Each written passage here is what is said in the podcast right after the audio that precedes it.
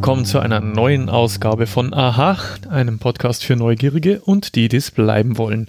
Heute ist Donnerstag, der 19. Juli 2018. Neben mir sitzt immer der Bömi. Hallo. Und ich bin der Marco. Für alle, die uns heute zum ersten Mal hören, äh, wir beide sind neugierig und mhm. stellen uns gegenseitig Fragen, die der andere dann in der darauffolgenden Episode beantworten muss. Weißt du noch, was ich dir letztes Mal erklärt habe? Du hast mir letztes Mal die EU erklärt, wie genau. sie denn funktioniert. Genau. Äh, ich hoffe mit einigermaßen äh, Erfolg. Ähm, ich musste, ich habe festgestellt, dass ich ähm, jetzt in den jüngsten äh, Debatten, äh, wenn es wieder um eine europäische Einigung der im, im Punkto Flüchtlingskrise in Anführungszeichen ging, dass ich äh, die Begriffe, die da im Radio so fielen, auf alle Fälle viel besser zuordnen konnte als früher. ja, das stimmt. Zumindest mal eine grobe Tendenz einordnen. Genau, also man hat's halt, ja, man weiß halt jetzt, wo, wo die herkommen und was es, was es ist. Ja, ja und äh, am Ende der letzten Episode habe ich dir eine Frage gestellt. Mhm. Und zwar wollte ich von dir wissen, wie denn die Sonne funktioniert. Richtig, ich habe mich rangemacht, ich habe ein bisschen äh, recherchiert, ähm, musste umhin feststellen, dass es wesentlich interessanter ist, tatsächlich um das drumherum ein bisschen zu sprechen, mhm. als über die Sonne selber. Ja. Äh, ich entschuldige mich auch gleich schon mal im Voraus. Kann sein, dass meine Stimme heute nicht so ganz äh, auf, dem, auf dem Dampfer ist. Ich war letzte Woche ziemlich krank mit Kehlkopfentzündung und äh, quäle mich immer noch teilweise ein bisschen damit. Aber für unsere geschätzten Zuhörerinnen und Zuhörer ziehen wir es trotzdem durch. Ziehen wir das jetzt durch. Richtig. Genau. Gut, dann fange ich einfach mal an. Äh, also, wie du ja bestimmt weißt, unser Sonnensystem, das ja im Weltall so inklusive der Erde rumschwirrt, äh, ist eine sogenannte Spiralgalaxie. Der Name kommt daher, dass es aussieht wie eine Spirale, ist flach wie eine Scheibe, also mhm. zumindest optisch, äh, die aus Milliarden von Sternen besteht. Äh, der Durchmesser der Milchstraße beträgt ungefähr 170 bis 200.000 Lichtjahre. Okay, und ein Lichtjahr ist. Wollte ich gerade fragen, weißt du, wie groß, wie, wie, wie viel ein Lichtjahr ist? Oh, ist nicht irgendwas von 1,4 Millionen Kilometer oder so? Oder? Also laut meinen, meinen Recherchen ist ein Lichtjahr 9,5 Billionen Kilometer. Okay, mit leicht, lag mhm. ich nur leicht daneben. N nur mal, nur mal, äh, um, um eine Einschätzung oder ein Gefühl dafür zu kriegen, eine Billion ist eine Zahl mit zwölf Nullen. Okay, also es ist sehr, sehr groß. Es ist verdammt groß, ja. Okay. Das ist richtig. Genau. Äh, Im Zentrum unserer Milchstraße befindet sich ein schwarzes Loch. Mhm. Das nennt sich äh, Sagittarius A-Stern. Es befindet sich im Sternbild Schütze und beträgt von, der, von seiner Masse ungefähr 4,3 Millionen Sonnenmassen. Was Sonnenmassen sind, kommen wir später noch okay. drauf. Mhm. Also es ist richtig, richtig groß und richtig schwer. Äh, was ist ein schwarzes Loch? Schwarzes Loch ist ein Objekt im All, beziehungsweise eine Ansammlung von Materie, die so dicht ist, dass nicht einmal Strahlung aus dem Innern entweichen kann. Mhm. Äh, es kann nur indirekt beobachtet werden. Das bedeutet, die Materie, die verschlungen wird, die dreht sich um das Loch herum und erhitzt sich. Und äh, die sichtbaren Lichtröntgen, Gamma und Gammastrahlen und die Radiowellen, die können beobachtet werden. Mhm. Und zwar gibt es ein Projekt mit neun Teleskopen im Weltraum, die auf dieses äh, schwarze Loch gerichtet sind. Und äh, dieses Projekt nennt sich Event Horizon Telescope. Und die schaut sich dieses schwarze Loch an. Mhm. Aha, okay. Also das ist im Zentrum unserer Galaxie. Das ist im Zentrum unserer Galaxie. Mhm. Genau. Ähm, die Sonne selber ja. kreist um dieses Zentrum mit ungefähr 220 Kilometern pro Sekunde. Also unter anderem quasi. Also unsere genau. Sonne ist eine von vielen Sternen Richtig. in dieser Galaxie und kreist mit wie, viel? 220 Kilometern pro Sekunde. Pro Sekunde, okay, das ist schnell. Genau. Genau, und äh, der Abstand zu, dem, zu diesem schwarzen Loch, diesem äh, Sagittarius A-Stern, beträgt ungefähr 25.000 bis 28.000 Lichtjahre. So eine Umkreisung von diesem ganzen schwarzen Loch oder von dieser ganzen, äh, von diesem ganzen Kern des, der Galaxie durch die Sonne äh, beträgt ein galaktisches Jahr. Das ist quasi so dieser, dieser Nullpunkt, von dem alle anderen aus, äh, die alle anderen Zeiten aus gemessen werden. Ein galaktisches Jahr sind äh, ungefähr 220 bis 240 Millionen Jahre. So oh. wie es wir kennen. Okay, also hat keiner von uns jemals eine komplette Umrundung. Nein, äh, wird auch nicht passieren. Also es ist wirklich, äh, es, es, sind, es sind Zahlen, die muss man sich auch erst einmal auf der Zunge zergehen lassen, weil das halt echt Dimensionen sind, die wir uns eigentlich gar nicht vorstellen können. Krass. Das ist richtig heftig. Äh, das Sonnensystem selber, also unser komplettes Sonnensystem, umkreist dieses Loch auf einer oszillierenden Bahn. Also es weicht, die, die Umkreisung weicht und unten und oben ab durch diese Scheibe. Also gehen wir einmal über der Scheibe, einmal unter der Scheibe äh, und durchquert die Scheibe ungefähr alle 30 bis 45 Millionen Jahre. Auch das wird wahrscheinlich noch niemand bezeugt haben. Das, äh, nee, von uns nicht. Äh, ange also es gab mal eine Theorie, äh, was ich gelesen habe, dass äh, um die Zeit rum, wo die Dinosaurier ausgestorben sind, soll also ist es tatsächlich so gewesen scheinbar, dass die, äh, dass unsere, unsere Galaxie quasi wieder durch diese Scheibe durch ist oder unser Sonnensystem. Unser Sonnensystem. Ähm, und da scheinbar die Dinosaurier deswegen ausgestorben sind, wurde aber auch schon scheinbar widerlegt. Okay. Also das war, war eine Theorie, war auch irgendwo stimmig, weil es ist doch ein, ein Ereignis, das passiert und das passiert nicht allzu oft und das fiel halt genauso ungefähr in die Zeit, wo die Dinosaurier damals äh, ausgestorben sind. Zufälligerweise. Millionen Jahre. Ja. Zufälligerweise. Also war wirklich tatsächlich nicht mehr als Zufall. Insgesamt gibt es ja unzählbare eine unzähl unzählbare Anzahl an Galaxien im Weltall, wahrscheinlich mehrere Billionen Galaxien. Edwin Hubble ist der bestimmte Begriff ja. vom Hubble-Teleskop, der erkannte, dass es sich bei zum Beispiel um, beim Andromeda-Nebel, der ja unserer, unsere Milchstraße benachbart ist, ja. handelt es sich nicht um einen, einen, interstellaren Nebel, sondern tatsächlich auch um eine Galaxie. Mhm. ähm, War nicht der Hubble, der das beobachtet hat, dass sich unser Universum ausdehnt? Ja, kommen wir später noch. Ah, okay. Kommen wir später noch drauf. Ähm, genau, nahezu alle Galaxien, die so zumindest beobachtet wurden bisher, haben alle als Kern so ein schwarzes Loch. Mhm. Also das ist quasi so, nicht alle, aber die meisten haben so ein schwarzes Loch einfach als Kern der Galaxie. So kann man auch vielleicht eine Galaxie irgendwie betiteln, dass es eine Galaxie ist. Also im, Prinzip halt irgendwas extrem Masse- und Gravitationsreiches im genau, Zentrum. Genau. Ja. Äh, Galaxien können auch kollidieren. Aha. Wird auch passieren. Und zwar die Milchstraße, also unsere, unser, unsere, unsere Galaxie und die Andromeda-Galaxie wird in circa vier Milliarden Jahren äh, einen äh, Crash erleben. es ist aber nicht so tragisch, wie sich's anhört, weil letztlich schwebt eine durch die andere durch.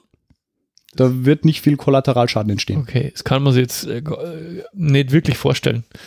Nee. Also das ähm, Kollision klingt immer so mhm. fatal. Genau, es ist, es, du hast halt diese, diese, diese riesen Galaxien, die ja aus vielen Sternen, Planeten und was weiß ich bestehen und die gehen halt einfach durcheinander durch.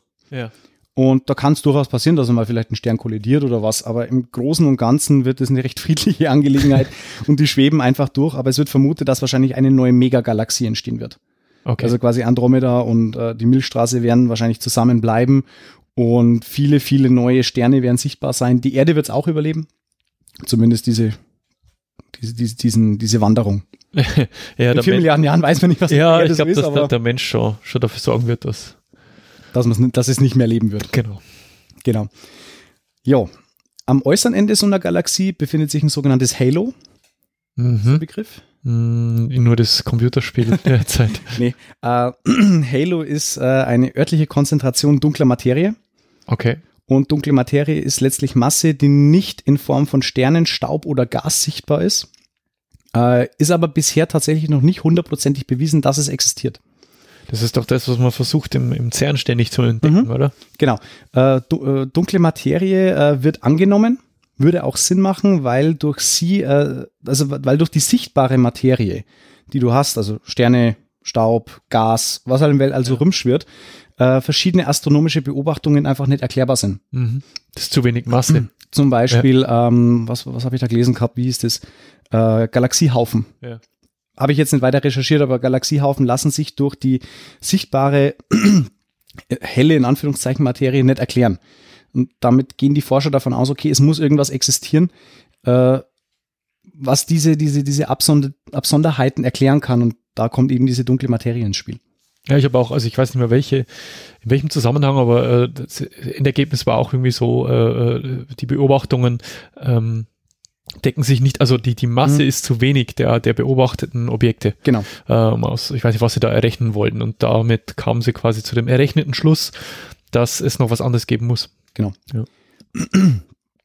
Und dieses Halo, das hält letztlich äh, schnell rotierende Sterne am Außenmantel der Galaxie davon ab, ins Weltall geschleudert zu werden. Mhm. Also der klebt quasi die Sterne in diese Galaxie, in diesen Galaxiebogen oder in diese Galaxiescheibe rein. Die muss wahrscheinlich selbst nochmal irgendwie Gravitation ausübt. Genau. Vorstellen. Ja, so viel mal äh, zu Galaxien an sich. Äh, weiß ich, Gibt es noch irgendwas, was dich vielleicht noch interessieren würde, was ihr da vielleicht beantworten könnt zum aktuellen Punkt? Ähm, ja, vielleicht, ich weiß nicht, äh, wo, wo äh, in dieser Galaxie, also wenn man sich das von oben anschaut, sind wir, sind wir näher dem Zentrum oder näher dem Rand? Weißt du das? Äh, wir müssten näher zum Rand sein, weil die Sonne, glaube ich, zwischen uns und äh, diesem schwarzen Loch steckt. Ähm, weil das ist ja schon äh, relativ äh, also wir, wir befinden uns ja in einem der Spiralarme, Mhm. nehme ich an. Aber die Frage ist, sind wir halt äh, näher dran oder weiter weg? Ähm, Moment, ein Bild. Milchstraße. Genau, es ist ja, also es ist ja nicht nur, dass wir quasi äh, als Planet so um dieses Ding rumschweren, sondern es ist unser komplettes Sonnensystem, das letztlich in einem dieser Arme Ja, äh, drin hängt. aber Also schon relativ weit aus. ja, relativ weit, ja. Also wie es natürlich innerhalb dieser Geschichte aussieht. Ja, also da gibt's verschiedene, äh, gibt's auch verschiedene Bilder im Internet, wo man sich das anschauen kann, wo man ungefähr ist. Aber wir haben hier, ja, also ja, ist jetzt, wir sind ungefähr auf halber Höhe mit unserem Sonnensystem, vom Kern der Galaxie bis hin zum Halo. mhm. Ungefähr. Ja. Okay. Dann fangen wir doch, also dann, dann beginnen wir doch mal mit dem Anfang. okay. Urknall. Mhm. Eine der, also so die äh, Theorie, wie denn äh, unser, unser Universum entstanden ist. Ich habe da mal ein bisschen reingelesen. Ich werde jetzt nicht in aller Ausführlichkeit das behandeln, sondern im Schnelldurchlauf und mal gucken, was ist da überhaupt passiert und äh, was sind die Forschung, der aktuelle Forschungsstand so mal kurz überrissen. Also vor 13,8 Milliarden Jahren, Mhm. das ist sehr lang her, da waren die Masse und die Raumzeit in einem ausdehnungslosen Punkt vereinigt. Mhm. Der nennt sich Singularität. Mhm. Wenn du Interstellar gesehen hast, Ja, ja. ist der bestimmte Begriff. Auf jeden Fall, ähm, dieser ausdehnungslose Punkt, der wurde letztlich durch eine Rückrechnung und Rückbeobachtungen vom heutigen äh, Stand des Universums aus gemacht, durch äh, Teleskopbeobachtungen und so weiter, wurde halt festgestellt, okay, irgendwann vor 14 Millio Milliarden Jahren gab es einen Punkt, wo die Masse und die Raumzeit null waren. Mhm. Also die waren maximal Verdichtet. verdichtet. Ja. Genau, die Dichte, die Temperatur und die Raumkrümmung sind hier unendlich groß und es war keine weitere Kontraktion mehr möglich. Das heißt, die Ausdehnung des Universums war null. Da muss eine Explosion stattgefunden haben. Diese komprimierte Energie äh, ist explodiert und hat sich ausgedehnt und zwar in unendlicher Geschwindigkeit. Ja, Kann man sich nicht vorstellen. Ja. Also es ist, es ist absolut irre. Also man kann es nicht messen, wie schnell es war. Es, deswegen nimmt man, es war einfach unendlich schnell. Äh, die andauernde Expansion des Universums wurde ebenfalls von diesem Edwin Hubble entdeckt, weil er erkannt hat, dass sich die Galaxien voneinander wegbewegen. mhm. Diese, Gal äh, diese äh, Galaxienwanderungen, die hat er zu, also wurden zurückverfolgt und dann wurde festgestellt, okay, die Galaxien wandern jetzt auseinander. Das heißt, wenn man es rückwirkend betrachtet, müssen die ja näher zueinander zusammen. Und da kam man dann eben auf diesen Punkt vor 14 Milliarden Jahren, da muss es passiert sein. ja, das hat der ähm, Hubble hat das mit der Rotverschiebung entdeckt. dass äh, quasi sich, ähm, ja, je nachdem, äh, das ist dieses optische Pendant zu einem äh, an dir vorbeifahrenden äh, Polizeiwagen oder Rettungsdienst, Mhm. dass sich die, die Tonhöhe quasi, wenn, wenn das, der Wagen an dir vorbeifährt, äh, sich für dich ändert, Mhm. weil quasi die Schallwellen, wenn es auf dich zufährt, auf dich zugeschoben werden und wenn äh, der Wagen von der wegfährt, quasi sich ausein- auseinandergezogen werden. War das nicht der Doppler? Der Doppler-Effekt? Ja, und das gibt's, äh, ich wollte, ja, aber das, aber der, der, äh, das, das, äh, die Rotverschiebung ist quasi das gleiche ähm, im optischen Bereich. Das Ah, heißt, wenn ich ah, was, ah, okay. wenn dich was wegbewegt von dir, dann Mhm. verschiebt sich das äh, in einen anderen Bereich des Rot, als wenn sich etwas auf dich zubewegt. ah, okay. Und dadurch konnte man äh, feststellen, dass sich die Galaxien, weil du siehst ja nichts von dir wegfliegen. Ja. Ja, also, äh, so, also musste es ja irgendwie spektroskopisch äh, messen und die haben Mhm. das dann anhand der Rotverschiebung vor der Hubble. okay. Weiß ich zufällig. ja, gut. Wieder was gelernt. Genau, aber Doppler-Effekt äh, hast du recht, das ist, äh, das ist der, der akustische, Mhm. äh, Das akustische Pendant dazu. dieses akustische Pendant, aber die Rotverschiebung ist, Mhm. ähm, ja, genau, fahr, fahre er fort. Ähm, jetzt ist natürlich die Frage. Wir sind bei Punkt Null. Mhm. Urknall, 14 Milliarden Jahren, hier ist es her. Äh, welche Frage stellst du dir? Die Frage, die ich mir stelle, Mhm. ähm, im Punkto auf den Auf den Urknall. Urknall. ja, was war davor? Genau. Da befasst sich die, die, äh, die Wissenschaft seit Jahren und zerbröselt sich den Kopf drüber und es gibt immer noch nichts Einheitliches.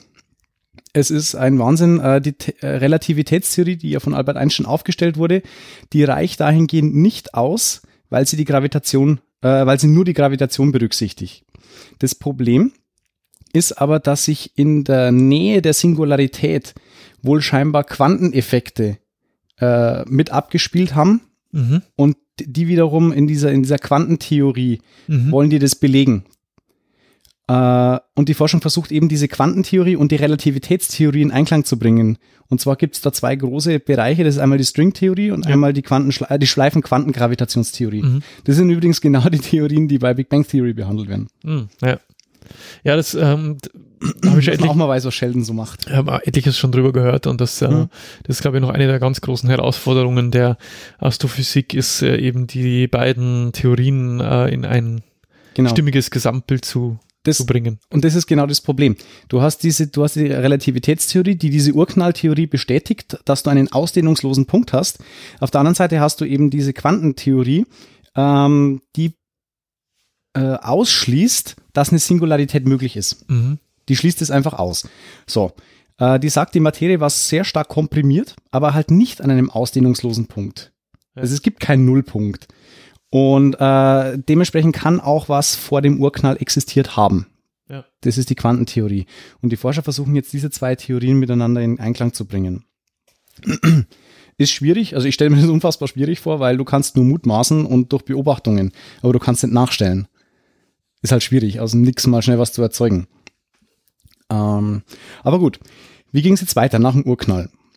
Der Urknall, nach dem Urknall war das komplette Universum ungefähr 10 Billionen Grad heiß. Okay, das ist warm. Ein bisschen wärmer als sehr bei, warm. bei Dusche morgens. Ja, auf jeden Fall. Also da hat man ein bisschen geschwitzt. Und innerhalb einer Mikrosekunde entstehen die ersten Elementarteilchen. Elementarteilchen. Das waren die Quarks und die Gluonen. Äh, weiterhin entstehen auch die ersten Protonen und Neutronen, die, wie wir ja wissen, wenn wir aufgepasst haben in der Schule, die Bausteine von Atomkernen sind. Innerhalb weniger Minuten ist dann das Weltall äh, rapide abgekühlt und hat sich dann bei circa 2700 Grad Celsius erstmal eingependelt. Äh, bei der Temperatur sind auch die ersten Wasserstoffatome, Lithium und Helium entstanden. Mhm. Und nach 100 Millionen La Jahren bildeten sich die ersten Gaswolken und die ersten Sterne sind entstanden. Es hat nur 100 Millionen Jahre gedauert. Hat nur 100 Millionen Jahre gedauert. Quasi ein, genau. ein Wimpernschlag im, ja, im, im, in der Gesamtmenge. in, der, in der gesamten Geschichte des Universums. Ja. Es, also ich, ich, ich persönlich finde halt diese Zahlen so krass. Also ich, mein, ich bin kein Wissenschaftler und ich habe da wirklich auch keine Ahnung von Physik, aber das fasziniert mich, weil es einfach so unbegreiflich, so ungreifbar ist. Die, diese schiere, diese schiere Größe dieser Zahlen. ja. Ich meine, Astrophysik ist mit Abstand eine der interessantesten Mhm. wissenschaftlichen Felder, die mich auch persönlich sehr interessieren. Ne? Aber, Aber da steigt, komplex. steige ich regelmäßig aus. Mhm. Ich bin immer wieder dankbar um Leute, die es einfach erklären können. Okay, wie ist jetzt unser Sonnensystem entstanden? Vor ungefähr 4,5 Milliarden Jahren entstand aus einer Gaswolke die Sonne Mhm. als Stern. Mhm. Das heißt, der Nebel, der besteht, also dieser, dieser kosmische Nebel besteht größtenteils aus Wasserstoff. Durch die Schwerkraft der Gasteilchen werden die voneinander angezogen. Mhm. Die Gaswolke wird mit der Zeit, auch Zeit ist wieder relativ, mehrere Millionen Jahre, immer kleiner und dichter. Ja. Und somit entsteht einfach eine Gaskugel. Mhm. Durch den Druck dieser Gaskugel, also durch die Gravitation, erhöht sich die Temperatur im Kern nach außen und der Stern beginnt zu leuchten. Das nennt sich der gravitative Kollaps. Mhm. Also einfach nur rein durch schiere Anziehungskraft, durch Gravitation verdichtet sich das, wird heiß, leuchtet. Klingt Macht erstmal Sinn. logisch. Ja. Physikalisch absolut in Ordnung. Und aus der restlichen verdichteten, aus dem restlichen verdichteten Gas, das wo so noch in dem, in dem Radius drumherum schwebt, sind dann die Planeten entstanden. Gehe ich jetzt aber nicht mehr näher drauf ein. Ja. Äh, zuallererst äh, entsteht ein, Pro, äh, ein Protostern, der ist, der ist letztlich nur eine Verdichtung von Wasserstoff. Mhm. Äh, der ist sehr leicht mit einer sehr schnell steigenden Strahlungsleistung. Äh, nach einigen 10 Millionen Jahren, also so Ja. kurz nachher quasi, äh, da endet die Kontraktion von dieser Kernzone durch Einsetzen einer Kernfusion. Mhm. Äh, in dieser Kernfunktion werden jede Sekunde 564 Millionen Tonnen Wasserstoff äh, zu 560 Millionen Helium durch Kernfusion umgewandelt. Mhm. Und dadurch Also- wird Licht und Hitze frei. Genau. Und dadurch erreicht äh, quasi dies, äh, die Sonne den Status eines sogenannten Hauptreihensterns.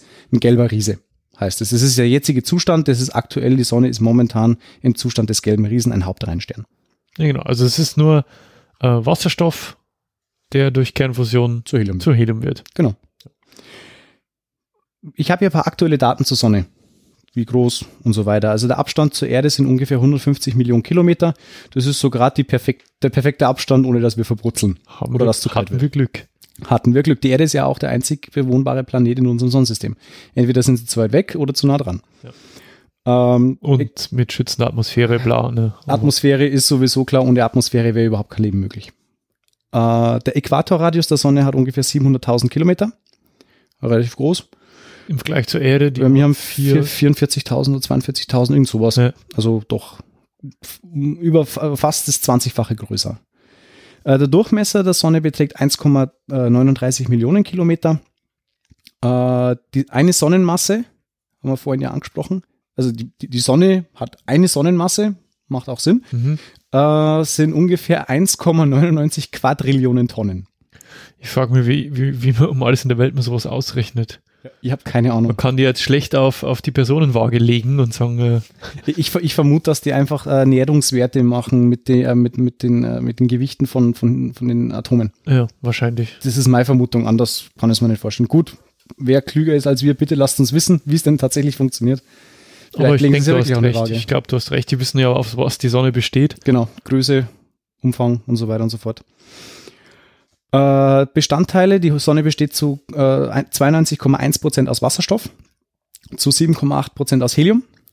Äh, mit sich verändernden Mengenverhältnissen, nehme ich an. Kommen wir noch. Okay. kommen wir noch. Äh, 500 ppm, das sind Parts per Million, also Teile pro Millionen äh, Sauerstoff, also Mhm. ganz, ganz wenig. Äh, 230 ppm Kohlenstoff, 100 ppm Neon Mhm. und 70 ppm Stickstoff. Mhm. Also wie gesagt, Großteil Wasserstoffplanet, also Wasserstoffstern. Äh, die Leuchtkraft beträgt 3846 mal 10 hoch 26 Watt. Also ein bisschen mehr wie so eine LED. Biss, bisschen mehr als unser Toaster. Ja, also, äh, hat richtig ordentlich Hat Leuchtkraft. ordentlich Bums, ja. Genau, und die Temperatur auf der Oberfläche beträgt äh, 5778 Kelvin. Das sind ungefähr 5500 Grad. Hübsch warm. Hübsch warm, würde ich auch sagen. Jo, nachdem wir so ein paar Kerndaten zur Sonne äh, zusammengetragen haben, äh, gehe ich kurz auf den Aufbau der Sonne ein. Äh, in der Mitte hast du einen Kern. Ja. Das sind ungefähr 25 Prozent des Radius. Der Druck im Zentrum beträgt circa 200 Milliarden Bar. Nett. Mhm. Also Äh, vielleicht äh, kurz für unsere Hörerinnen und Hörer. Ein Bar Druck hat man bei 10 Metern Wassertiefe. Genau. Ja, Und das jetzt mal äh, 200 Milliarden. genau. Dann weiß man, was in der Sonne so los ist. Genau. Äh, die Hitze beträgt 15,6 Millionen Kelvin. Mhm. Und hier in, dieser, in diesem Kern, da finden eben diese Kernfusionen statt. Also äh, Wasserstoff wird zu Helium. Wasserstoff wird zu Helium. Wasserstoff ne? wird zu Helium, genau. Ja. Ähm, außerhalb des Kerns, die nächste Zone ist eine Strahlungszone. Die ist ungefähr 320.000 Kilometer dick. Und in dieser Strahlungszone werden ungefähr 2% der, Fu äh, der Fusionsleistung äh, weiter fortgetragen. Es schließt sich an die Konvektionszone, die geht ungefähr 230.000 Kilometer bis zur, äh, bis zur Sonnenoberfläche und äh, schließt dann anschließend in eine äh, Photosphäre. Die Oberfläche von der Sonne ist keine Fläche, sondern eine 200 Kilometer dicke Schicht und äh, die heiße Sonnenmaterie wird von außen nach, von, von innen nach außen immer durchsichtiger. Mhm. Äh, die Strahlungsenergie entweicht in den Weltall und diese Photosphäre ist letztlich eine Übergangszone, in der die Materie vom Plasma in einen Gaszustand übergeht. Mhm. Du hast im, im, im Sonnenkern bis kurz vor der Oberfläche hast du Plasma und dann wird's zu Gas. Mhm. und entweicht. Drüber hast du dann eine Chromosphäre, die ist ungefähr 2000 Kilometer dick, 4000 Grad heiß mit einer sehr geringen Dichte und besteht äh, hauptsächlich aus durchsichtigen Atomen. Mhm. Und am, am, ganz am Schluss gibt es die sogenannte Corona mit einer sehr niedrigen Dichte, die ist mehrere Millionen Grad heiß. Da kommt halt alles durch. Hier entweichen dann die schnellen Atomkerne, Ionen und Elektronen ins All. Äh, und dieser Strom aus geladenen Teilchen, das ist das, was wir als Sonnenwind wahrnehmen können. Was wir auch sehen auf. Äh ja, diese Corona ist mir insofern ein Begriff, weil das ist das, dasjenige ist, das man beobachten kann bei einer Sonnenfinsternis. Genau. Kommt ja auch vom, ich glaube, griechischen oder lateinischen Wort Krone. Ist ja, wenn sich der Mond davor schiebt, dann hast du ja diesen, diesen Ring, Ring ja. der aussieht wie eine Krone. Das, deswegen heißt dieses Ding auch Corona. Genau, und da, da kann man halt diese Sonnenwinde auch beobachten. Die letztlich ein, äh, Ionen, Atom, Ionen und Elektronenstrahl ins All ist. Und den kriegen wir auf der Erde ja auch mit. Das heißt, wenn so ein Sonnenstrahl äh, durchgeht oder so ein Sonnenwind durchgeht und auf die Erde auftrifft, dann entsteht bei uns ein sogenannter geomagnetischer Sturm. Der stört das Magnetos, die, die Magnetosphäre der Erde, also unser Magnetfeld. Die bekannteste Auswirkung des Sonnensturms, des Sonnenwinds? Ja, das sind Nordlichter. Genau, die Aure Aureola Borealis. Das sind die Polarlichter. Und aber auch, also es können auch dadurch Schäden an Leistungstransformatoren im Stromnetz auftreten. Also die können auch unser äh, Hausstromnetz ganz gewaltig mal stören, wenn es ein bisschen heftiger wird. Faszinierend. Genau. Ja, so, so viel mal zum Aufbau der Sonne. Mhm. Jetzt. Also äh, man hat ja, also ich, ich habe noch aus Schulzeiten, ich weiß nicht, ob du auch sowas vor dir hattest, noch so ein so ein Schnitt von der Sonne genauso wie man es von der Erde kennt, gibt es doch auch so ein, wie so von der Torte, ja. so ein Stück rausgeschnitten aus irgendeinem Atlas oder so. Mhm.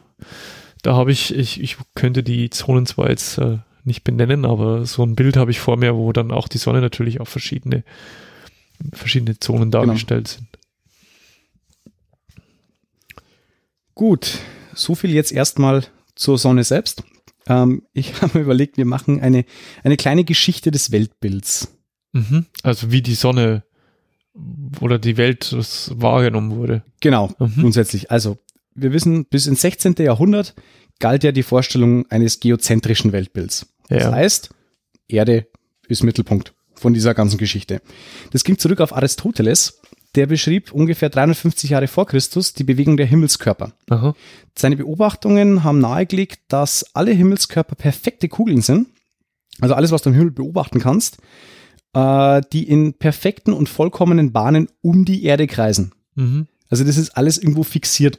Mhm. Jeder Himmelskörper hat seine Bahn und da bleibt er für immer. Äh, Claudius Ptolemäus hat diese Theorie 140 nach Christus wieder aufgegriffen und versuchte die durch mathematische Beschreibungen wieder zu fest, weiter zu festigen.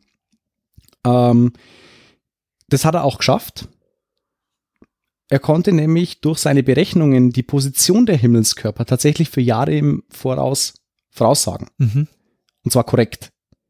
Was aber immer noch durch ein falsches, ja, durch eine falsche Annahme trotzdem funktioniert hat. Mhm. Wie wir ja wissen, wie als aufgeklärte ja. 21. Jahrhundert Menschen. Äh, also dieses äh, geozentrische Weltbild geht halt davon aus, dass die Sonne tagsüber über den Himmel wandert und innerhalb eines Tages ihre Umlaufbahn einmal komplett umläuft. Mhm. Macht ja Sinn. Mhm. Einmal rum. So wie es halt jetzt ist, bloß andersrum. Ähm, die Positionen der Sterne und der Himmelskörper zueinander, auch, also nicht nur wirklich im All, sondern auch zueinander sind dabei immer fix. Das heißt, alle Sterne sind immer gleich weit entfernt. Und wenn man sich mal dieses äh, geozentrische Weltbild ansieht, dann hast du die, also sämtliche Sterne sind alle außen. Auf so auf dem äußeren Ring. Die äh, sind davon ausgegangen, dass es, dass diese, dass die Sterne auf eine Art Schale aufgeklebt sind, die um unser komplettes Sonnen- oder um, unser, um dieses Weltsystem rum äh, einfach im Weltall schwebt. Mhm. Weil, weil es ja klar ist. Ist halt so. Und vor allem die, die Sterne waren auch alle gleich weit weg. Mhm. Also es gibt keinen Sterne mal da, mal da, sondern wirklich alle sind aufgepappt, mehr oder weniger auf dieser Schale. Ja, ja die ist halt am äußeren Rand unseres äh, Universums. Sondern auch mal so ein Weltbild von so einer fliegenden Schildkröte. Das war Terry Pratchett. das sind die Scheibenweltromane. Die sollte ich jetzt auch irgendwann mal anfangen zu lesen. Ich glaube, die sind ganz gut. Die sind witzig. Ja. Genau. So. 1400 Jahre später hat Nikolaus Kopernikus eine bahnbrechende Theorie aufgestellt. Lass mich raten, man hat ihn dafür verbrannt. Äh, Er hat es kurz vor, kur- sowieso kurz vor seinem Tod erst rausgegeben. Okay, also okay, er hat Glück gehabt. War wurscht am Schluss. Nee, er hat äh, tatsächlich die Theorie aufgestellt, dass sich die Erde um die Sonne dreht. Also ein heliozentrisches Weltbild. Welch ungeheurer Frevel. Unfassbar. Heliozentrisch, äh, äh, Helios, äh, griechisch für die Sonne. Das heißt, alles dreht sich um die Sonne. Es war zwar äh, schon mal richtiger, aber es war immer noch nicht perfekt. Ähm, Weil er, Er immer noch von, von äh, ebenmäßigen Kreisen ausging. genau, er geht halt immer noch davon aus, dass äh, die, die äh, Planetenkörper oder die Himmelskörper immer noch fixe Umlaufbahnen haben und die Sterne immer noch außen auf dieser Schale draufkleben. Mhm. Also das, das hat er noch nicht mit einberechnet. Aber er ist zumindest schon mal auf dem richtigen Weg. Okay, ist, wir drehen uns um die Sonne Okay. und nicht die Sonne um uns. Kepler Aha. hat dann äh, im 17. Jahrhundert dieses Weltbild durch seine Beobachtungen des Mars erweitert und konnte herausfinden, dass sich der Mars elliptisch um die Sonne bewegt. Damit war diese Theorie von äh, fixen Umlaufbahnen und perfekten Kreisen äh, war dahin. Was, ähm, was ich im Übrigen auch sehr bewundere äh, bei solchen Entdeckungen und solchen Wissenschaftlern, Mhm. ist die unendliche Geduld, die man haben muss, um sowas Wahnsinn. zu errechnen, weil der Mars umkreist ja jetzt die Sonne auch nicht äh, in zwei Minuten, Nö. äh, sondern man muss da schon mit einer Hingabe äh, dieses Objekt am Himmel verfolgen. Ja, und ne? vor allem- vor allem mit den Mitteln damals. Ich wollte es gerade sagen, von, ja, wir befinden uns im 17. Jahrhundert. Ja, ja. Das ist 1600, schieß mich tot, wann, ja. wann der das, Das- beobachtet hat. Das sind ja nur Beobachtungen. Aber da gab's, äh, da gab's schon Teleskope, glaube ich. Aber wahrscheinlich relativ einfache und wenn, dann Ja. waren sie sehr, sehr teuer. Der erste, der tatsächlich die fixe Position der Sterne revidieren konnte, war dann Galileo Galilei. Mhm. Das ist ja so der bekannteste Ja. von diesen ganzen Sternguckern. Äh, weil der hat nämlich mal durch ein Teleskop geguckt und hat feststellen können, dass manche Sterne mit bloßen Augen nicht sichtbar sind, aber mit dem Teleskop schon. Damit kannst du davon ausgehen, entweder strahlen sie weniger oder sie sind weiter weg Ja. Oder näher dran. Und damit war eben auch diese, diese äh, Theorie von dieser äußeren Schale mit fixierten Sternen war auch vom Tisch. Ja. Ja, und das hat sich halt jetzt so weiterentwickelt und naja, je weiter die Technik fortschreitet, desto, desto mehr Klarheit kommt rein. Also war letztendlich, wann war das nochmal? Äh, 17. Galileo. Jahrhundert. Galileo Galilei? Äh, der war, glaube ich, warte mal, Galileo, habe jetzt gar nicht aufgeschrieben. Ja, also wann er das so widerlegt, also, ist, also es ist gar nicht, also die, die, dieses Weltbild, wie wir es heute haben, äh, es ist heliozentrische Weltbild, Es war auch im 17. Jahrhundert, der ist 1641 gestorben. also muss das wohl äh, Mitte, äh, Am äh, Anfang, Anfang 17. Anfang Jahrhundert 17. muss das. er ähm, hat er sein. quasi letztendlich äh, erst bekräftigt, was ja jetzt gar nicht so, so lang ist, das sind irgendwie 400 Jahre, ja, Mhm. knappe 400 Jahren, das ist schon ähm, beeindruckend, ja, also wie kurz, äh, vor allem im Vergleich zur Existenz, äh, vor allem die Zahlen, die du vorhin so durch den Raum geworfen hast, ähm, wie kurz äh, der Mensch quasi eigentlich erst Mhm. darüber Bescheid weiß. Ja, und 400 Jahre. Ich meine, jetzt, jetzt guckt man mit, mit, weiß ich nicht, Hintergrundstrahlung im Weltraum, die man beobachten kann über irgendwelche Teleskope. Gravitationswellendetektoren, ja, was, was Genau. äh, Das wird faszinierend. wahrscheinlich in 400 Jahren auch lächerlich sein. Aber ich, ich finde es ich find's halt erstaunlich in der Kürze der Zeit, in der der Mensch auf der Bildfläche erschienen ist. Ähm, bis jetzt ähm, hat er sich schon, Gedanken hat er, gemacht. hat er schon einiges rausbekommen. Ja, auch die, äh, auch glaube ich schon die ersten Höhlenmalereien, die man ja gefunden hat, da waren ja auch immer Himmelskörper mit abgebildet. Also der, der Mensch greift schon seit Urzeiten nach die Sterne. Das hast du sehr schön gesagt. Gell? okay, wie geht's jetzt aber mit unserer Sonne weiter? Wir befinden uns jetzt ungefähr 4,6 Milliarden Jahre seit der Entstehung. Ähm, wie geht's jetzt weiter? Wie viel sind das in Menschenjahren? Ja. Sonnenjahre Menschenjahr. Nee, es sind tatsächlich die gleichen. Nee, nee, also wenn du es jetzt auf die, auf die Zeitspanne eines Menschen umrechnen würdest, gäbe es doch auch irgendeine Zahl. Weißt du, wenn du sagst, der Mensch wird im Schnitt 80 Jahre alt, äh, wie alt ist dann die Sonne? Die ist dann vielleicht, weiß ich nicht, ist die 40? Äh, ja, sie, sie hat jetzt ungefähr, wird jetzt ungefähr eine Midlife Crisis sein. Also die Hälfte ihrer, ungefähr die Hälfte ihrer, Ja, bisschen drunter. Also bisschen drunter. Mitte 30. Mitte 30. Mitte 30. Sagen wir mal Mitte 30. In Menschenjahren. Dann In kann man sich wieder irgendwas vorstellen. Ja. Genau, also so Anfang Mitte 30 wird es jetzt sein. Genau. In den nächsten 5 Milliarden Jahren, was passiert dann? Milliarden, wohlgemerkt. Äh, wird die Leuchtkraft und die Wärmestrahlung zunehmen. Was erstmal absurd klingt, ja, weil ähm, du musst ja davon ausgehen, dass der Wasserstoff zur Neige geht und das Helium überhand Mhm. nimmt. Ja. Pass auf, da kommen wir noch schön drauf. Äh, das heißt, der Radius wird größer, die Sonne wird größer und die Oberflächentemperatur nimmt ab. Mhm. In zwei bis drei Milliarden Jahren ungefähr wird die Intensität der Sonnenstrahlung so hoch sein, dass die Ozeane der Erde verdampfen. Das heißt, spätestens dann, allerspätestens dann, ist hier auf der Erde kein Leben mehr möglich. Ich meine, 2,3, zwei bis drei Milliarden Jahren ist noch eine Zeit. Das erlebe ich nimmer. Ich wahrscheinlich auch nicht mehr. Aber dann wird definitiv hier auf der Erde kein Leben mehr möglich sein. Da haben wir dann nur noch einen Planeten, der von Dem Mars Nicht- wahrscheinlich nicht ganz unähnlich richtig ist. wird maßähnlich werden, denke ich. Okay, mit 11,7 bis 2,3 Milliarden Jahren, also Sonnenjahren, Sonnenalter, wird die Sonne zum sogenannten roten Riesen. Mhm. Das heißt, in der Kernzone finden, finden keine Fusionen mehr statt, weil kein Wasserstoff mehr vorhanden ist. Das heißt, du hast, der, der Überdruck im Kern wird sinken und die Hülle von außen drückt durch die Schwerkraft, durch die Gravitation der Sonne nach innen. Mhm. Äh, in dieser Hülle gibt's noch Wasserstoff, die wiederum erneute Kernfusionen auslösen wird im Kern. Die frei werdende Energie erhitzt dabei die äußeren Schichten und bläht die Sonne wieder auf. Also erst kontrahiert sie und dann geht sie wieder auf. Äh, das Strahlungsspektrum der Sonne selbst verschiebt sich dann in den roten Bereich. Hm. Jetzt ist es ja eher so gelblich Ja. und wird dann rot. Deswegen auch der rote Riese. Äh, bei dieser ganzen äh, Geschichte wird wahrscheinlich Venus und Merkur vernichtet werden, weil die relativ nah noch an, an der Sonne dran sind.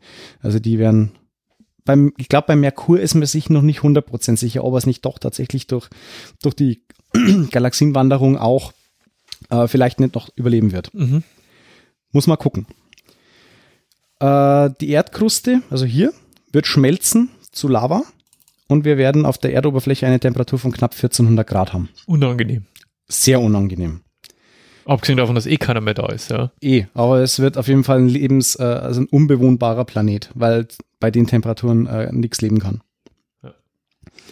Die Sonne wird zwar größer, verliert aber gleichzeitig an Masse.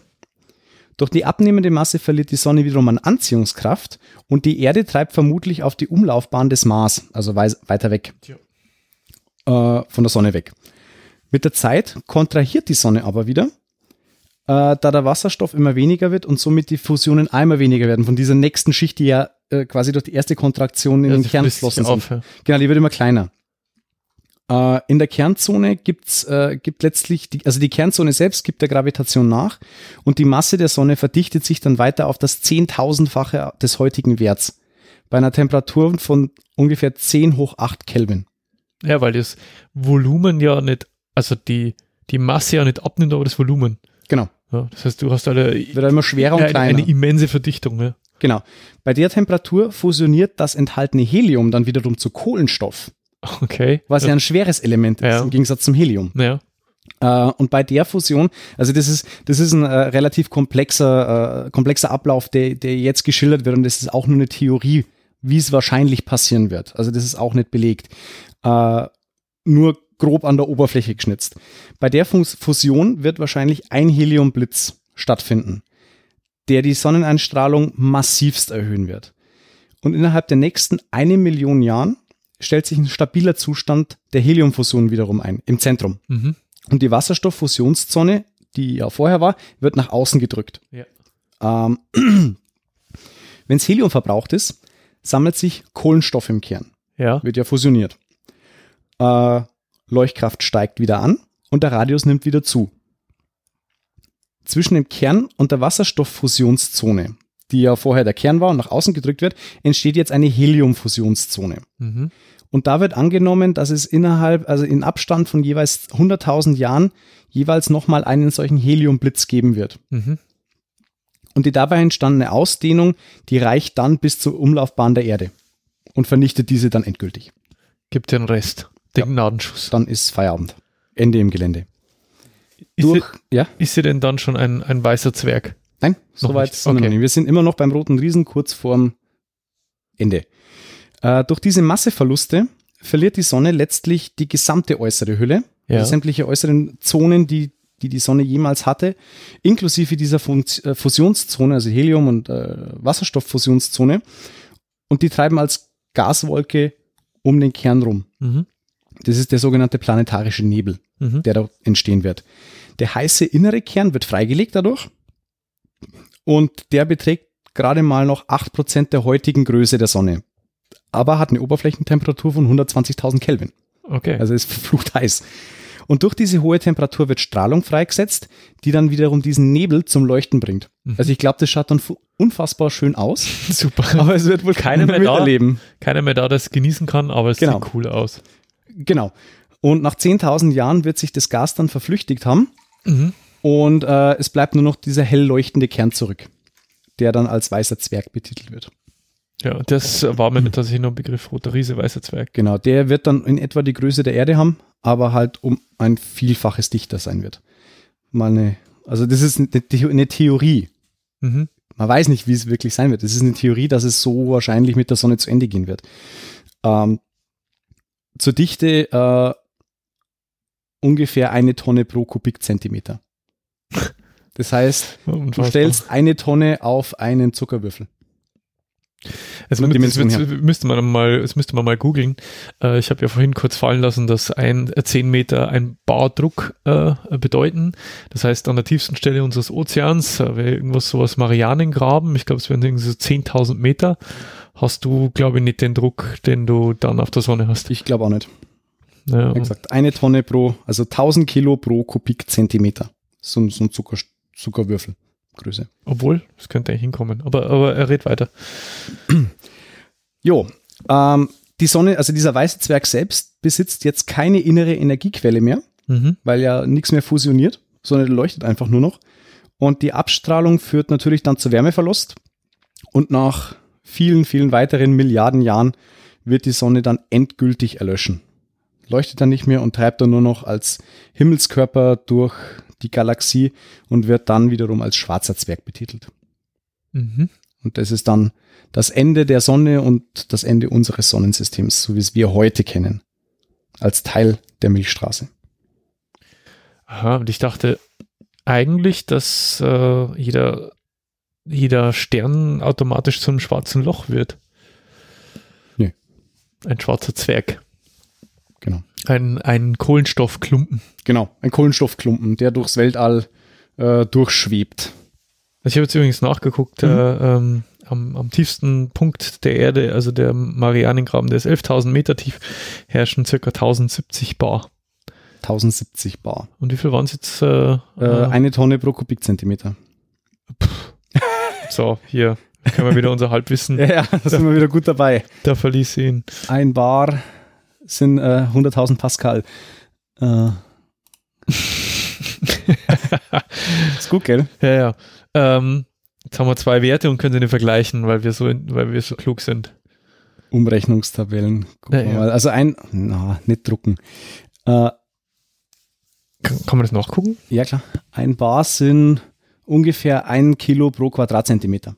Ein Bar und 1000 Kilo pro Quadratzentimeter wäre eine Tonne. Mhm. Ja. Also wären es 1000 Bar. 1000 Bar wären quasi. Nee, Moment, pro Quadratzentimeter. Entschuldige. Ah, ja. Und du hast ja gesagt. Nee, Kubik. Ach so, Hoch drei. Kubik. Hoch drei. Naja. Ähm, Wie auch immer. Ja. Wenn es jemand weiß, sagt es uns, wie Find- viel das es ist. finden wir uns einfach mal davon ab, äh, damit ab, dass es sehr, sehr, viel. sehr viel äh, Druck äh, vorherrscht. Ja, ähm, was mich jetzt tatsächlich noch interessiert, aber in die Richtung hast du jetzt wahrscheinlich nicht recherchiert, ist, äh, wann denn dann aus einer Sonne ein schwarzes Loch wird. Also, nee, da habe ich jetzt tatsächlich nicht recherchiert. aber, aber es ist äh, vielleicht auch ein, ein Thema für, für, ein, für eine andere Ausgabe. Schwarze Löcher. Schwarze Löcher, das sind nochmal ein ganz eigenes Thema. Genau, per se. Ähm, ja, ich finde es ähm, ich find's interessant. Äh, ich meine, äh, die, diese, meine, meine simple Frage, äh, wie denn wohl die Sonne funktioniert, ähm, wäre, So wahrscheinlich, 14 Milliarden Jahre Recherche. wäre nach. wahrscheinlich innerhalb von zwei Minuten beantwortet gewesen, indem man halt einfach sagt, äh, naja, äh, Wasserstoff fusioniert zu Helium. Ähm, aber ich fand es ganz gut, dass du ähm, eine, eine Zeitreise mit uns unternommen hast, ähm, vom, von der Geburt äh, bis hin zum voraussichtlichen Ende unseres Lebensspenders. Ja, das ist ja das. Und die Sonne, ohne die Sonne wird es nicht funktionieren. Du hast ja, die, du hast ja diesen riesen Kreislauf. Die Sonne, also die, die, Pflanzen brauchen Sonnenlicht Ja. zur Photosynthese, was wiederum Sauerstoff erzeugt, den wiederum wir brauchen zum Atmen und so weiter und so weiter und so weiter. Ich, ich finde es halt faszinierend, äh, wenn man sich diese Zahlen und diese äh, Größenordnungen, Abstände, äh, zeitlichen Abstände mhm. auch betrachtet, wie viel was da alles hat stattfinden müssen und äh, stattgefunden hat, damit wir jetzt tatsächlich in so einer äh, habitablen Zone gelandet sind, in der wir halt ähm, auch existieren dürfen. Ich glaube, das war auch verdammt viel Glück. Ja, also ich, ich wage es zu bezweifeln, dass wir der einzige Fall sind, äh, aber das Universum ist einfach so dermaßen groß, dass äh, wir höchstwahrscheinlich niemals äh, ja, äh, so einen Fall wieder sehen werden. Wir können wir können es, glaube ich, nicht begreifen, weil wenn du sagst, es gibt theoretisch unendlich viele Galaxien im Universum, ja. dann ist die Annahme ja da, dass es irgendwo im Universum eine Galaxie oder eine, eine, ja, eine Galaxie gibt, die unserer ähnlich ist oder gleich ist. Die, die, die Annahme ist einfach zu treffen, wenn also es unendlich viele Galaxien rein, gibt. Rein statistisch äh, muss es, es, so sein. Ist es mit relativ hoher Wahrscheinlichkeit. Genau. Sogar. Also äh, wie gesagt, wir sind, ähm, ich, ich habe die Zahlen jetzt nicht mehr im Kopf, aber du äh, alleine die Größe unserer Galaxie, die aus, aus, aus unzähligen Sonnensystemen besteht, ist ja schon unvorstellbar. Und das nochmal Hoch unendlich. Hoch unendlich, ja, also unendlich viele Galaxien und, und Sonnensysteme, da muss es schon mit dem Teufel zugehen. Und, und es expandiert ja. Ja. Es ist ja nicht so, dass es statisch ist. Es ist seit, seit weiß nicht, 14 äh, Milliarden Jahren äh, wird es immer größer.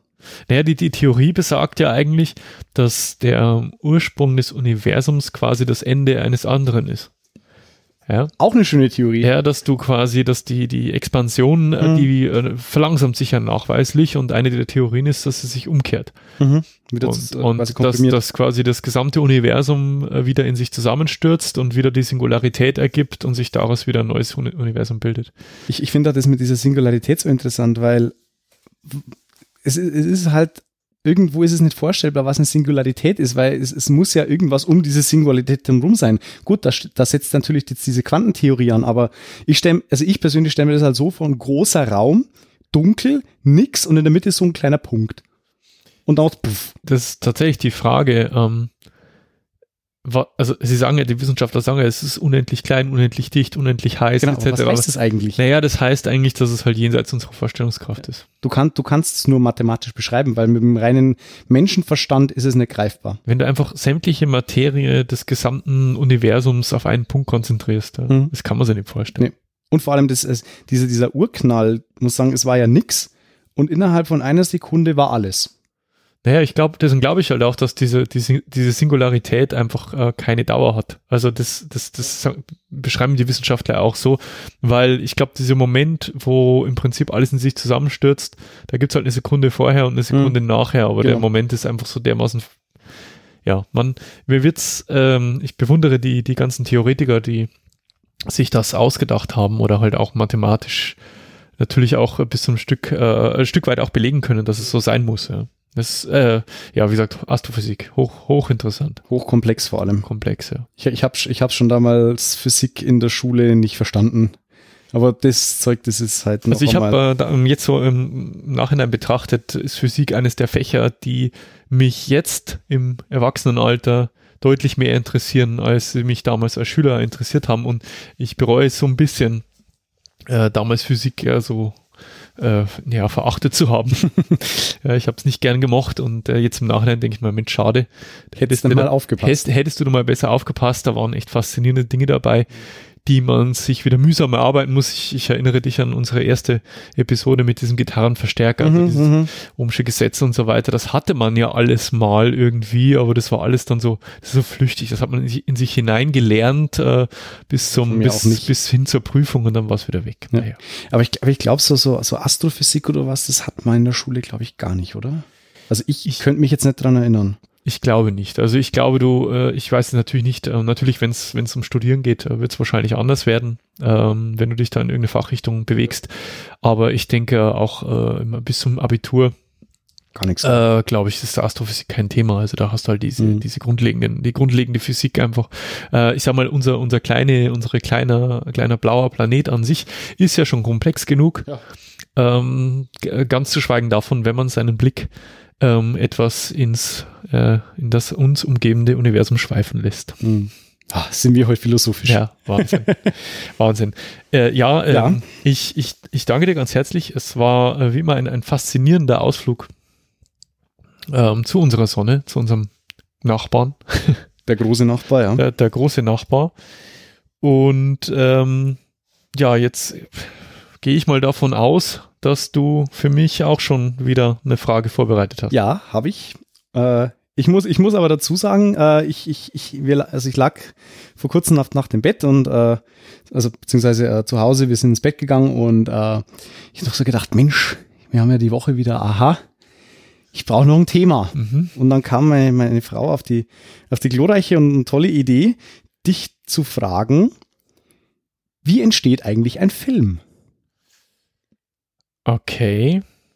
Du als alter Filmfan und ich meine jetzt nicht, okay, äh, es wird halt irgendwas gedreht und äh, Schauspieler gecastet und dann kommt eine Post-Production und eine Pre-Production und dann kommt er ins Kino, Ja. sondern wirklich von Beginn an, also vom Reißbrett weg bis zur Vermarktung auf YouTube, äh, YouTube sage ich, auf, auf Netflix oder was weiß ich. Also wirklich von Anfang an, von der Grundidee bis hin zum fertigen Film. Also wie funktioniert ein Film? Wie wird ein Film gemacht?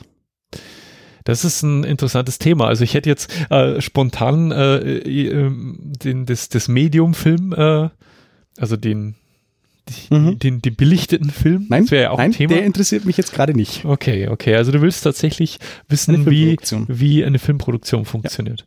Und was zur Hölle ist eigentlich der Best Boy? Den Ja, ich geklärt da-. Ich glaube, also- Best Boy heißt er, oder? oder? Äh, ich, immer. kann, ich kann an der Stelle, ähm, ich mache jetzt mal äh, schamlos Werbung äh, für einen Podcast, ähm, der mir da dabei, also zumindest ansatzweise, weil ich habe leider noch nicht alles hören können, dabei hilft deine Frage zu beantworten. Der heißt der Credits. Ähm, Credits Podcast und die beiden, hm, ich glaube, einer davon arbeitet im Filmbusiness Mhm. als Kameramann und die interviewen regelmäßig Leute aus dem Filmbusiness. Und äh, da haben sie ja hier äh, Beleuchter, Kameramann Mhm. äh, etc. Ne? Und da lernt man schon sehr viel, also zum einen über diese Begrifflichkeiten und äh, wie es funktioniert. Natürlich beschäftige ich mich schon sehr, sehr lange mit dem Medium Film. Und äh, nichtsdestotrotz ähm, ist es eine Herausforderung und ich freue mich drauf, ähm, das mal in geordnete, Mhm. äh, diese Gedanken mal in geordnete Bahnen zu lenken und eine Filmproduktion von der Idee äh, bis zum Kino Bis zur Vermarktung, ja. äh, zu durchleuchten. Ja, spannendes Ich bin, Thema. ich bin auch gespannt. Ich meine, du weißt ja, ich habe ja äh, lange Zeit äh, als Vorführer gearbeitet. Ich habe ja, ich habe ja noch, äh, sagen wir in Anführungszeichen, einen Studentennebenjob, das Vorführen tatsächlich noch gelernt äh, mit Rolle. Mhm. Also ja, ich hab- das ist ich ja noch aus der Mode gekommen. Ich, ja, ja, total. Ich, ich habe noch 35 Millimeter vorgeführt und habe auch den, äh, den Prozess dieser Digitalisierung mit begleiten dürfen damals. Mhm. Das voll mitbekommen. Äh, interessant. Hätte ich War jetzt nicht schön, damit ja. gerechnet, äh, das Thema, aber ähm, ja, wir haben uns ja Gott sei Dank keiner, keiner Wissenschaft verschrieben, sondern äh, werden Ein bisschen Trivia. Genau, ein bisschen Trivia. Sehr schön. Ja. Gut, dann äh, bleibt uns eigentlich an der Stelle nur, uns bei unseren Zuhörerinnen und Zuhörern zu bedanken Mhm. fürs Zuhören. Äh, ich hoffe, ihr konntet auch äh, ein bisschen was lernen, so wie ich, ja, über unsere Sonne. Und äh, wenn ihr uns äh, Rückmeldung geben möchtet oder uns unterstützen möchtet, dann äh, könnt ihr euren Freunden von uns erzählen. Uns auf Twitter folgen. Ihr könnt uns auf Facebook folgen. Diese Episode und jede andere Episode kommentieren. Ihr könnt uns eine Nachricht schreiben Uns auf iTunes mit fünf Sternen bewerten. oder eine Rezension auf panoptikum.io hinterlassen. Über unseren Referral-Link bei Amazon einkaufen.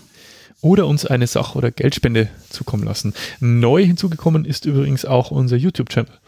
Ja, ähm, das heißt, diese Episode äh, und auch weitere, äh, die vergangenen jetzt nicht, das haben wir jetzt nicht mehr nachgeholt, werden künftig auch bei YouTube zu hören sein. Mhm. Ähm, der Sinn erschließt sich mir persönlich ähm, zwar nicht, aber ich habe mir sagen lassen, dass es durchaus Menschen gibt, die nebenbei einen YouTube-Channel laufen lassen. Man sieht jetzt auch nochmal so eine nette Visualisierung Mhm. der Audio, äh, der Audiospur ähm, Schön, mit ja. dem Logo. Ja, äh, ist nett. Äh, eine, ein zusätzlicher Kanal, um potenziell noch äh, ein paar mehr interessant, äh, Interessierte zu, zu erreichen. Genau.